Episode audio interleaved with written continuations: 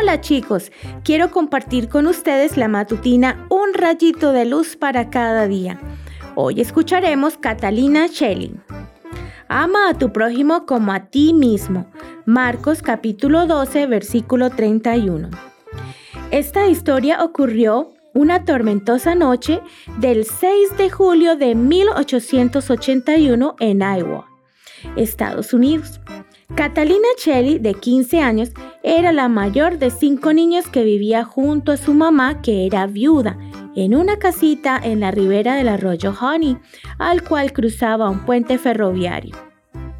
A las 11 de la noche se escuchó un fuerte ruido proveniente del puente. Por la ventana, Catalina y su mamá pudieron ver el arroyo desbordado y el puente destrozado. La locomotora de un tren de carga había caído al arroyo. Catalina tomó un farol y se dirigió al arroyo. Se alegró al escuchar con vida al maquinista y al fogonero quienes estaban agarrados a un árbol, pero tembló al pensar en el expreso de medianoche. Si nadie se dirigía a la estación a detener aquel tren, mucha gente podría morir. Catalina no lo dudó. Muchas vidas dependían de ella, así que se dirigió a la estación. Para llegar primero caminó dos kilómetros hasta otro puente sin barandas de 150 metros de largo sobre el río Des Moines. El solo hecho de cruzarlo de noche la hacía temblar. Cuando había recorrido unos metros, una fuerte ráfaga de viento le apagó el farol. Pero a pesar del miedo, el pensar en la gente de aquel expreso le hizo sacar fuerzas de la nada y comenzó a cruzar el puente gateando.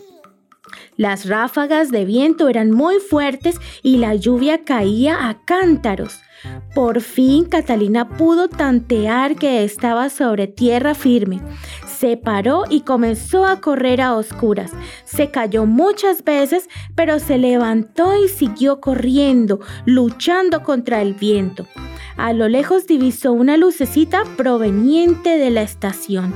Con las pocas fuerzas que le quedaban, logró llegar y avisar del puente roto justo cuando el silbato del expreso comenzaba a escucharse.